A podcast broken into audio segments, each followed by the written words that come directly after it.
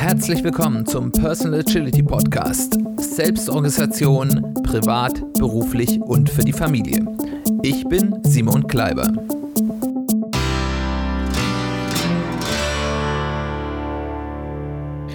Herzlich willkommen zu einer weiteren Folge des Personal Agility Podcasts.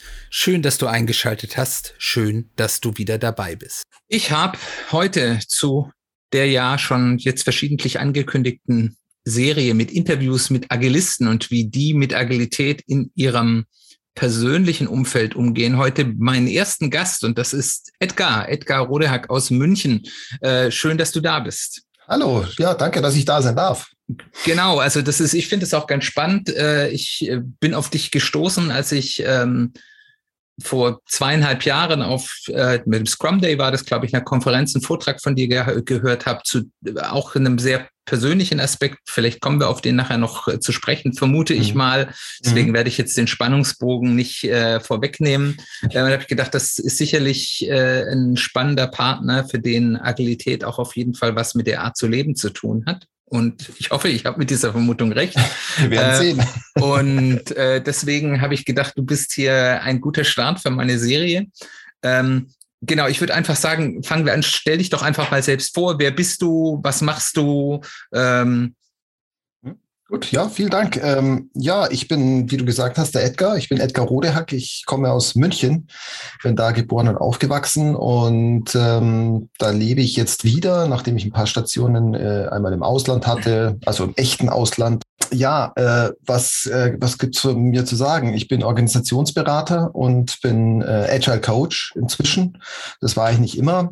Zum Beispiel, als ich im Ausland war, ich äh, als Projektleiter gearbeitet, hauptsächlich oder habe zumindest sehr viel Projekte gearbeitet. Ähm, und habe mich vor zehn Jahren selbstständig gemacht und äh, allerdings gar nicht als Agile Coach oder als äh, Berater, der sehr viel Agilität macht, das sollte das bestimmte Thema heute sein, sondern eigentlich ähm, wollte ich ursprünglich erstmal äh, Projektleiter machen, externer. Und ähm, dann hat sich aber gezeigt, äh, durch verschiedene Zufälle, äh, die es ja, wie wir wissen, nicht gibt, ähm, äh, und aber diverse andere äh, Begebenheiten, dass ich äh, immer mehr so ins Thema Agilität reingerutscht bin. Und äh, ja, das hat dann dazu geführt, dass ich eben die letzten Jahre sehr viel ähm, Teams und Firmen geholfen habe, agile agilisierter zu arbeiten, nenne ich es jetzt mal, agiler zu werden. Und es macht mir sehr viel Spaß, weil ich da meine etwas durchwachsenen Erfahrungen, die ich, die mich zu meinem Ausstieg aus meinem Angestellten-Dasein gebracht haben, dass ich, die kann ich da eben gut ein, einbringen. Da können wir ja nachher vielleicht nochmal drüber sprechen. Ja, sehr gerne. Ansonsten, was gibt's noch zu mir zu sagen? Lass mich das noch kurz ergänzen. Ich bin ein äh, kreativer Mensch, glaube ich. Also glaube ich schon, dass man das sagen kann. Ich mache sehr gern Musik. Ähm, beschäftige mich sehr gern auch mit Literatur und mit dem Schreiben und ähm, habe auch eine Familie. Ich habe äh, drei Kinder, von denen mein ältester heute 18 Jahre alt wird. Und das, äh, genau, das werden wir nachher noch gut wir gießen und feiern. Dann auch von uns herzlichen Glückwunsch. Dankeschön. Ich nehme jetzt die Hörerschaft hier gerne einfach mal mit. Ich, ich hoffe, das ist okay für euch, liebe Hörer. Also für, mein, für uns und meinen Sohn ist bestimmt gute. Gute Wünsche nehmen wir gerne entgegen. Ja, dann, äh, wie, wie bist du? Du hast ja schon angedeutet, da gab es eben so äh, Zufälle in Anführungszeichen, die dich dann mhm. so auf den, auf die, äh, in das agile Rabbit Hole, sage ich mal, geführt haben. Äh, wie kam es denn dazu? Was waren denn die Zufälle? Also ich ähm, habe mein, äh, meine Laufbahn äh, hauptsächlich in äh, Konzernstrukturen ähm, verbracht sozusagen. Ich war, habe da sehr viele unterschiedliche Dinge gemacht. Ähm, Im Grunde genommen habe ich aber immer so, so Projektaufgaben bekommen, weil ich ein Mensch bin, der sehr gut mit Menschen kann auch und der und mir macht es auch wirklich Spaß, so an Schnittstellen zu arbeiten und das ist im Projekt natürlich immer hilfreich. Das heißt, ich habe ähm, sehr stark so auf der vertrieblichen Marketingseite gearbeitet und immer sehr stark äh, IT-nah auch hat dann schlussendlich auch, äh, was halt so mit Karriereweg dann auch gerne beschrieben ist, dann auch in Personalverantwortung gehabt. Und ähm, aber in diesen Konzernstrukturen habe ich dann äh, gemerkt, naja, ähm, irgendwie läuft es nicht so gut. Äh, die Projekte waren zu langsam, waren zu teuer, waren zu, also das alles, was wir, äh, du wahrscheinlich genauso gut wie ich und viele unserer Hörer sicher auch kennen, irgendwie läuft es nicht so gut. Und äh, ich habe dann Fehler gemacht und habe gedacht, naja, ich bin doch sehr gut, also musst du dich einfach noch besser reinhängen sozusagen. Und ähm, um eine längere Geschichte kurz zu machen, ich habe eben versucht, die strukturellen Defizite, die es gibt, mit meinem eigenen äh, Einsatz aufzuwiegen. Und ähm, das hat mir nicht gut getan, mhm. äh, sondern ähm, hat mich natürlich in einen waschechten Burnout hineingetrieben, ja. äh, über den ich ja dann vor zwei Jahren auch auf dem, auf dem Scrum Day gesprochen habe. Und das hatte zur Folge, dass ich mich dann gefragt habe in dieser Krise, was ich eigentlich falsch gemacht ha hatte äh, eigentlich hatte ich alles richtig gemacht. Ich habe ja. mich immer fortgebildet, warte eine gute Projektmanagement-Ausbildung, habe mich auch reingehängt. Leistung muss ich ja auch lohnen, habe auch was dafür bekommen, nämlich Karriere und so weiter. Und trotzdem, weder weder die Projekte sind dadurch besser gelaufen, noch äh, oder signifikant besser gelaufen, noch ähm, noch ist mir besser gegangen. Und ähm, das war schon mal der erste, die erste Frage, äh, die sich da aufgeworfen hat oder aufgedrängt hat. Und dann hatte ich das Glück, dass ein ehemaliger Kollege von mir, der Jan Fischbach, der ja auch beim Scrum Day sehr, ähm, sehr engagiert ist ähm, und auch in der agilen Szene ja. sehr, sehr engagiert ist, der ähm, hat, hat das mitbekommen und hat gesagt, du Edgar, äh, komm doch mal, also den kannte ich von, von meinen äh, ehemaligen, äh, aus meiner ehemaligen Arbeit. Und mhm. äh, der hat das äh, gesehen und hat gesagt, du Edgar, ich, äh, ich könnte da vielleicht eine Antwort, Antwort geben. Schau doch mal, komm doch mal zu mir in einen Scrum-Kurs. Und äh, was soll ich sagen? Also ich war von den Socken äh, und habe mir natürlich damals gedacht, Mensch, hätte ich das damals gewusst ähm, in, meinen, in meinen Projektjobs, ähm, was ich da gelernt habe, das hat mir, glaube ich, sehr viel Leid erspart. Mir und meinen Kollegen und den äh, Projektmenschen, mit denen ich da zu tun hatte. Weil das eben eine Art und Weise ist, vorzugehen, die natürlich sehr viel geschickter ist in komplexen Zusammenhängen. Und ähm, naja, und so kam das, dass, ähm, dass ich dann eben mich da mehr damit beschäftigt habe. Dann ähm, habe ich mich, wie gesagt, äh, selbstständig gemacht, äh, wollte eben Projekte machen auf die Art und Weise. Und es hat sich ja dann aber gezeigt, dass die Menschen, mit denen ich zusammengearbeitet habe, irgendwie gemerkt haben, hm, der Edgar hat irgendwie Erfahrungen und, und jetzt auch ein Wissen, was uns irgendwie helfen könnte, ähm, noch drüber hinaus, über die Arbeit an Projekten. Und so kam es eben, dass ich dann angefangen habe, immer mehr zu coachen und zu beraten. Und genau, so, so war das dann. Und war für mich ein bisschen überraschend, ehrlich gesagt. Ähm, und aber es, ich will mich nicht beschweren. Es macht mir sehr viel Spaß. Es macht mir sehr viel Spaß, wenn es muss ja nicht jeder die schlechten Erfahrungen machen, die ich gemacht habe. Also so Burnout ist nicht die allerschönste Erfahrung. was man was man tun kann, um das zu vermeiden, ähm, sollte man tun. Und wenn meine Arbeit dazu beitragen kann, dann ist das soll es mir recht sein. Das kann ich mir sehr gut vorstellen. Und äh, jetzt bist du in dem beruflichen Umfeld mit Agilität in, in Kontakt bekommen, hast gemerkt, dass das ähm, dort vieles besser macht. So habe ich das jetzt mitgenommen. Mhm. Ähm, und aber Agilität ist ja sehr, sehr vielschichtig. Ähm, mhm. Gab es da bestimmte Aspekte oder bestimmte Gedanken oder Herangehensweise, die eine besonders große Auswirkung auch auf dein Leben außerhalb der Arbeit gehabt haben? Ja, ich, ich weiß nicht, ob ich das wirklich auf die Agilität äh, wirklich zurückführen kann, alleine, so muss man mhm. sagen. Ähm, da spielen ja viele, viele äh, ähm, Dinge eine Rolle. Also das Problem äh, oder die Situation, die mich da so in den Burnout getrieben hat, ins Ausbrennen getrieben hat, ist ja, dass, äh, dass, dass ich einer Vorstellung angehang, äh, angehangen habe, also mhm. gefolgt bin, ähm, die da heißt, wenn man nur äh, gut genug plant und gut genug dafür sorgt, dass die Dinge so sich entwickeln, wie man sie geplant hat, ähm, äh, umso besser. Dann, dann werden sie auch gut. Ja. das ist, das ist eine sehr, sehr zwanghafte Art und Weise, die außer Acht lässt, dass sich, äh, dass sich die Dinge nicht immer so entwickeln wollen, wie man selber. Ja. Und äh, gerade dann, wenn man gestresst ist und wenn es nicht so gut läuft, dann, dann, dann neigt man dann dazu, noch mehr dann zu tun, damit die Dinge sich da gefälligst zu, zu entwickeln haben, wie zu wie man sich das gedacht hat. Und das ist schon im, im Selbstmanagement eine Katastrophe, äh, weil ja. es sehr, sehr energiereich ist. Also man muss wahnsinnig viel Kraft und Zeit und, äh, und Energie aufwenden äh, für einen relativ kleinen Effekt, sage ich jetzt mal. Mhm. Und im organisatorischen natürlich sowieso. Also da, wo, und das ist ja das, was, was du und ich und alle, die sich mit Agilität äh, beschäftigen, in, inzwischen wissen, in komplexen Zusammenhängen äh, ist es einfach ein, eine verrückte Vorstellung, dass das ja. geht. Und ähm, und so kam das eben, äh, dass, äh, dass ich da in meiner, in meiner Verzweiflung und in der Frage, oh, was hast du denn falsch gemacht, was ist denn da los, mich äh, eben genau dieser Aspekt von der Agilität eben besonders berührt hat und, und, und mir gezeigt hat, hey, ich bin, ich habe einfach aufs falsche Pferd gesetzt, ich habe einfach, ich bin falschen Vorstellungen ange äh, angehaftet.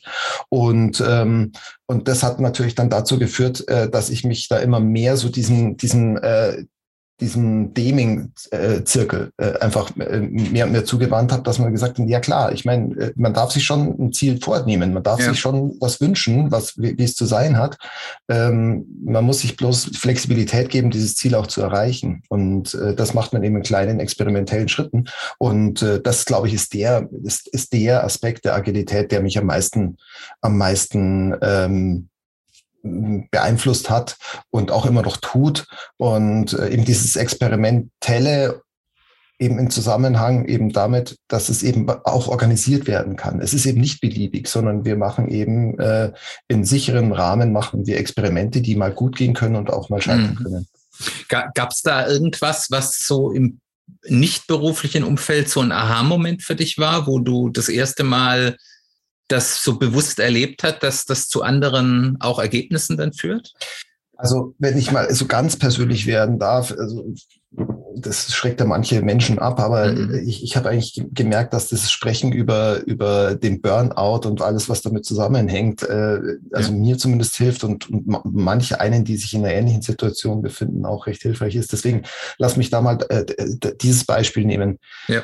Um aus einem Burnout sich oder aus einer Erschöpfungsdepression, je nachdem, wie man das eben benennen möchte, äh, mm. her herauszukommen, das geht nicht planvoll, sondern das geht Schritt für Schritt. Man wünscht sich aus diesem schwarzen Loch, aus diesem unguten Gefühl rauszukommen.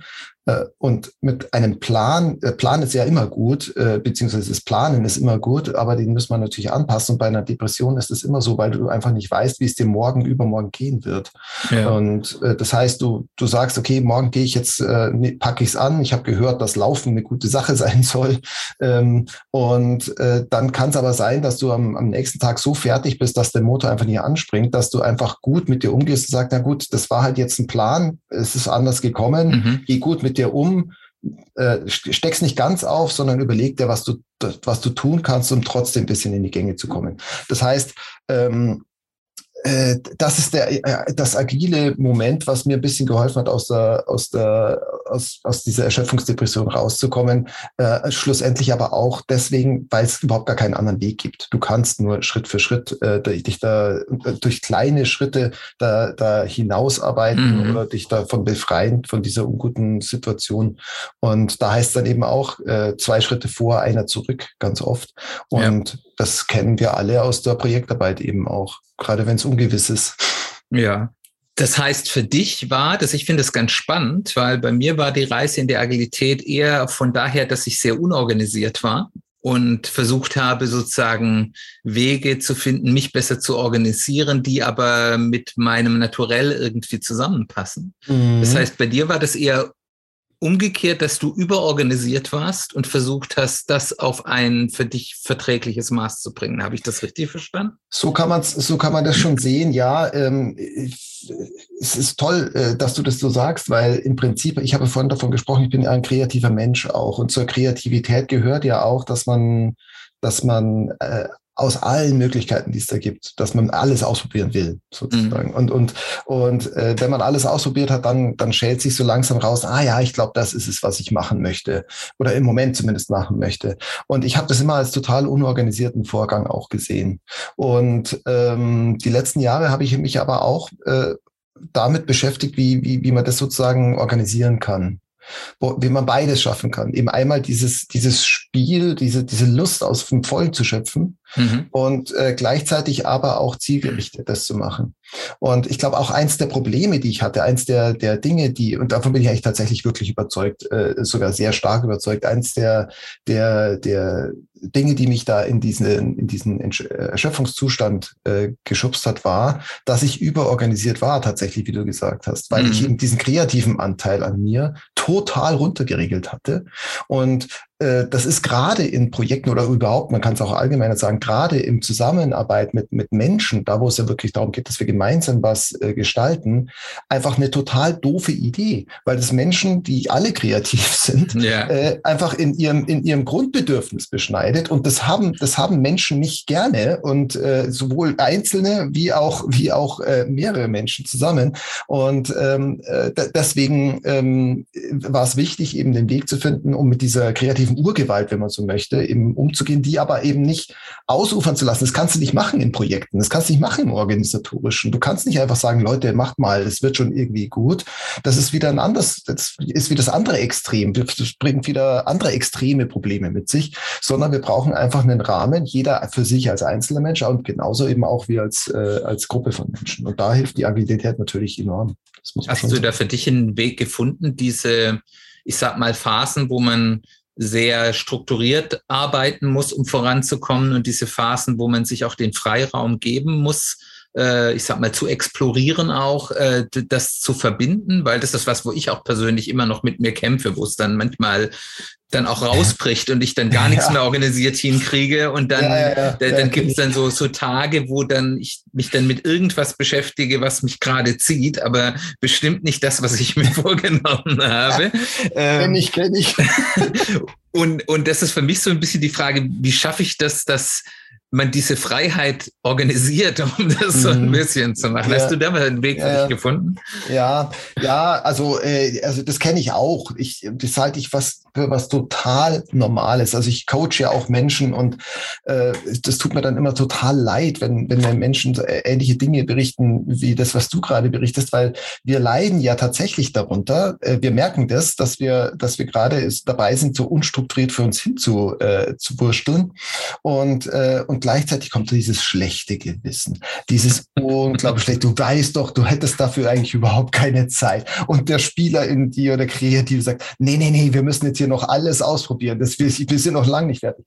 Und äh, woher kommt diese, woher kommt diese, äh, dieses schlechte Gefühl oder dieses Ringen mit sich selbst? Ja, weil wir eben in einer Kultur aufgewachsen sind, die uns sagt, das ist, das ist zumindest weniger wert, dieses Spiel. Ja.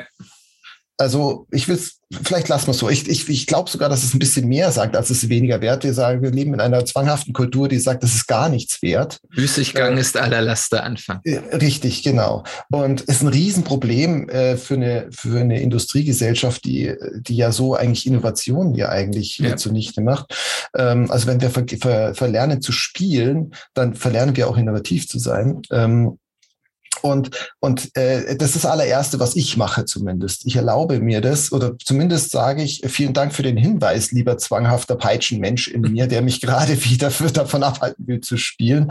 Aber äh, bist du sicher, dass wir jetzt wirklich hier schon aufhören sollten zu spielen? Weil äh, es gibt noch viele Dinge, die wir noch gar nicht angeschaut mhm. haben. Das heißt, äh, es ist schon wichtig, da in, in die Verhandlungen zu treten mit einem selbst und das einfach auch mal aufzudecken, dass es jetzt auch, das ist ja ein Konflikt auch tatsächlich, den es ja auch tatsächlich auch gibt. Also es ist ja, es ist beide, beide Perspektiven oder beide ähm, Dinge sind ja wichtig tatsächlich. Ja. Und es ist aber, es gibt da eben nicht den goldenen Weg oder die, die, die, die Lösung von der Stange. In, das muss man eben dann austarieren. Und alleine, dass man, dass man das mal ausspricht, ähm, ist meine Erfahrung, meine persönliche, aber auch die Erfahrung mit meinen Klienten, dass das einfach hilft dass man einfach sagt, okay, das ist ein wichtiger Anteil und das gibt Probleme. Wir müssen darüber sprechen, das müssen wir aushandeln. Und ähm, was nicht heißt, dass es nicht natürlich auch äh, Sachen gibt, wo, wo ich dann einfach auch mal wieder zu lange rumgedattelt habe, um dann zu sagen, ach, jetzt aber jetzt wirklich äh, äh ran. Aber das auch, kennst du doch auch. Das heißt, gäbe es die letzte Minute nicht, würde nichts fertig werden. Und das stimmt ja auch. Wenn ja. du dich mal damit beschäftigst, wie Künstler arbeiten, die brauchen alle diese Deadline, sonst wären sie einfach nicht fertig. Und äh, das ist ein drängendes Gefühl aber ein wichtiges, damit wir endlich auch mal da den Zack zumachen und sagen, so, und jetzt, äh, jetzt gehen wir auf die Bühne, jetzt haben wir genug geprobt. Womit wir beim Timeboxing wären. genau, richtig. Ja, also es, man braucht halt einen, das ist ja das, was ich meine mit organisatorischen Rahmen. Ja. Aber wertschätzend eben. Also in jedem Team braucht es die kreativen Spinner, in jedem Team braucht es die Umsetzer und es mhm. braucht die kühlen Rechner, die braucht's. Und die haben alle ihren Platz, aber es ist eben nicht einer, der, der über allem steht. Das gibt es nicht. Das finde ich eben auch an der Agilität so toll. Das ist ja das Selbstorganisationsprinzip. Das Tolle auch am Scrum, dass diese Rollen eben zusammengefasst werden. Die sind alle dafür zuständig, damit es dann am Endeffekt äh, ein gutes Produkt rauskommt. Und äh, genauso ist es im Selbst Organisation, im, im Selbstmanagement auch, dass wir halt eben schauen müssen, okay, jeder muss sein Geld verdienen. Jeder muss aber auch dafür sorgen, dass seine Ideen vom Leben auch irgendwie äh, tatsächlich umgesetzt werden, weil sonst leben wir ein unglückliches Leben, wenn uns das nicht gelingt. Du hast da jetzt viel drüber gesprochen, dass man gesagt, ja, man braucht eben dieses Freie, aber man muss das auch ein bisschen in die richtigen Wege, auf die richtigen Ziele leiten. Auch jetzt hier, was wir in unserem Leben sozusagen erreichen wollen, hat sich dadurch die, diese Reise, die du, ich sag mal, in den agilen Kosmos, hier geht es ja nicht nur um, um die core-agilen Methoden, sondern mhm. auch um, um äh, das stärkere Auseinandersetzen mit, mit äh, menschlichem Handeln im Coaching. Mhm.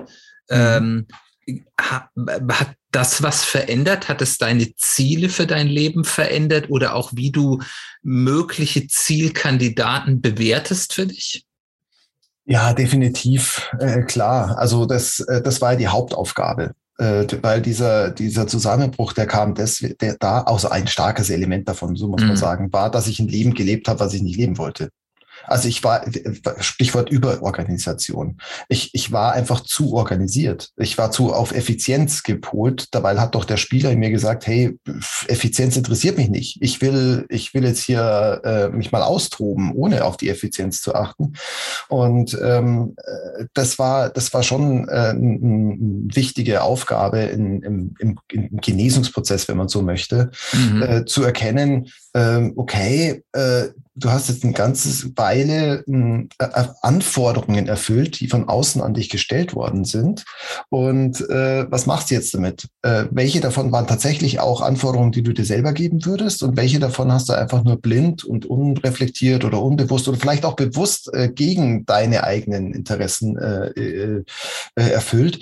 Und ähm, das heißt, da war schon sehr viel Arbeit, das auseinander zu dividieren. Das ist gar nicht so leicht, ehrlich gesagt. Ja. Äh, ähm, also beziehungsweise man kann es auch anders sagen, es ist sau schwer, um es mal so zu sagen ähm, weil man das ja schon so lange macht. Es fängt ja schon im Kindergarten an. Äh, dann heißt es, ah, schön, da kannst du deine, deine Schuhe schon binden und schau mal, der kann seinen Löffel halten und was hast du für ein tolles Bild gemalt äh, und, und solche Sachen. Und dann ist halt immer die Frage, okay, was davon hast du gemacht, weil es dir selber gefallen hat mhm. und was davon hast du gemacht, weil es der Kindergärtnerin gefallen hat, die, die gelbe Farbe auf dem, auf dem Papier oder so. Und so, äh, das geht natürlich die ganze Zeit weiter und gerade im Beruflichen ist es so.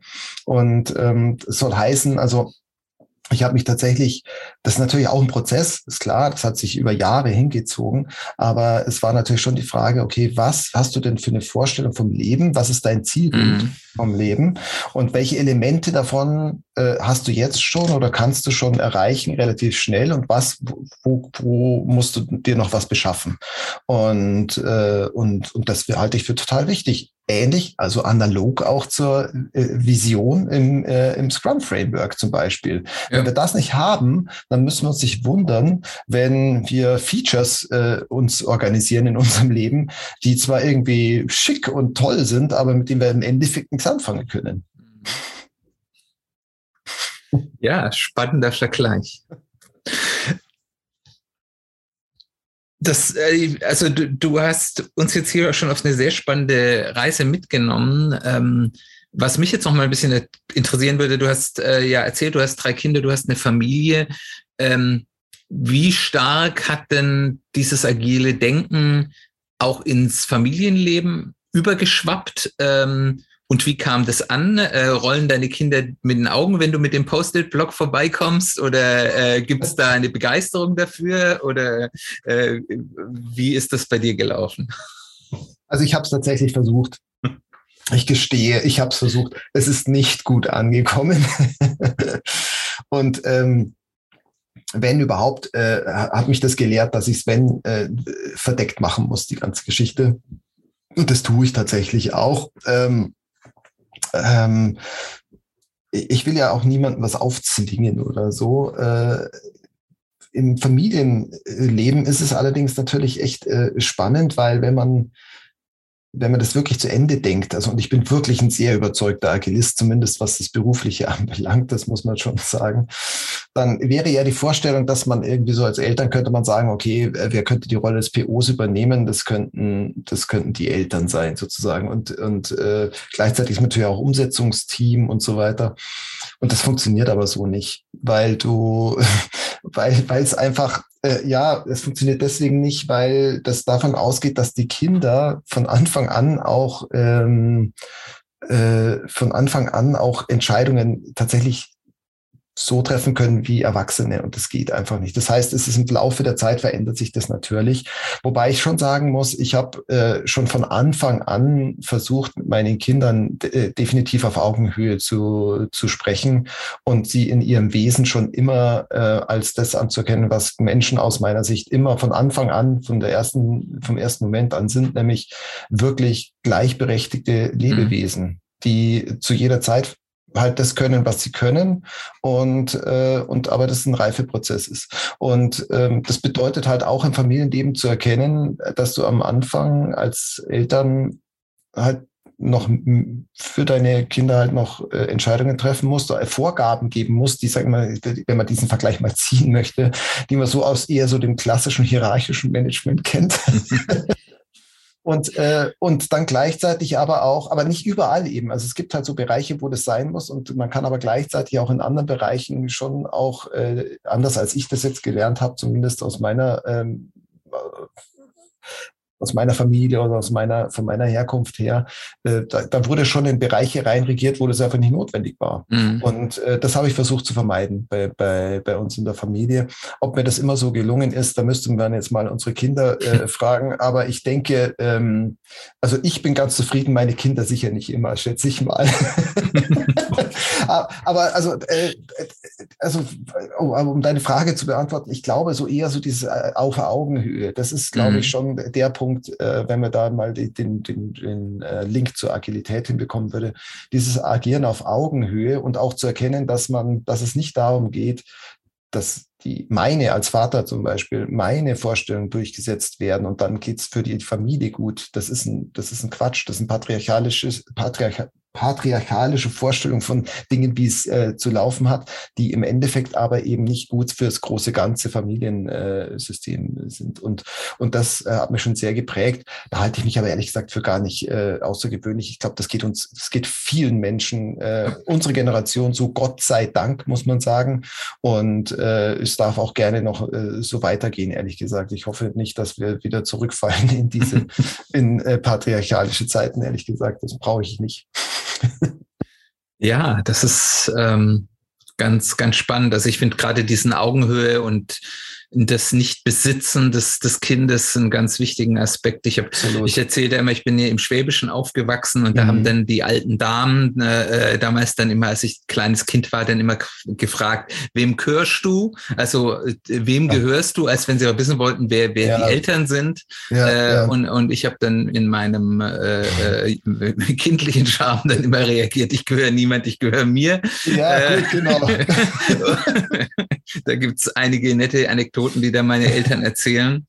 ähm, aber ich denke, das ist eben eben eben wirklich so ein, so ein bisschen, was für mich dann ein Aspekt ist, dass man als Eltern irgendwo so der Treuhänder für die Aspekte äh, des Lebens des Kindes ist, die eben altersbedingt noch nicht äh, selbstständig verwaltet werden können. Und ich finde das ja. eben auch so, ein, so, so dieses Ausprobieren, äh, wo kann man wie viel selbst Organisation, sage ich jetzt mal, ja. äh, Selbstbestimmung reingeben und das eben auch in Experimenten, in sicheren Experimenten auch, auch zu, zu vertesten.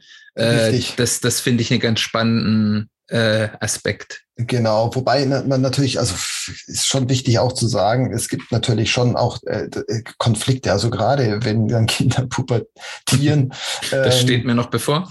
Äh, da, ey, da, kannst du die Ohren anlegen. Da, da habe ich mich wirklich äh, oft zu Unrecht äh, angegriffen gefühlt. Es gehört halt auch dazu und ähm, äh, ist aber wirklich schwer zu erkennen dann auch. Und da ist Achtsamkeit schon, schon gut, aber die steht einem natürlich leider auch nicht immer so zur Verfügung, wie, wie ich mir das zumindest oft wünsche. Aber tatsächlich ähm, äh, wichtig ist einfach, also finde ich trotzdem, dass man halt die eine Haltung hat sozusagen. Dann, dann ist es auch lässlich, wenn man das eine oder andere Mal über übers Ziel hinausschießt. Sowohl es gilt sowohl für mich als auch bei den Kindern. Mhm. Ähm, und wenn dann mal der, der, der, sagen wir mal, die Gemüter dann gekühlt sind wieder, dann kann man das auch auch ganz gut eigentlich ähm, analysieren und und halt besprechen.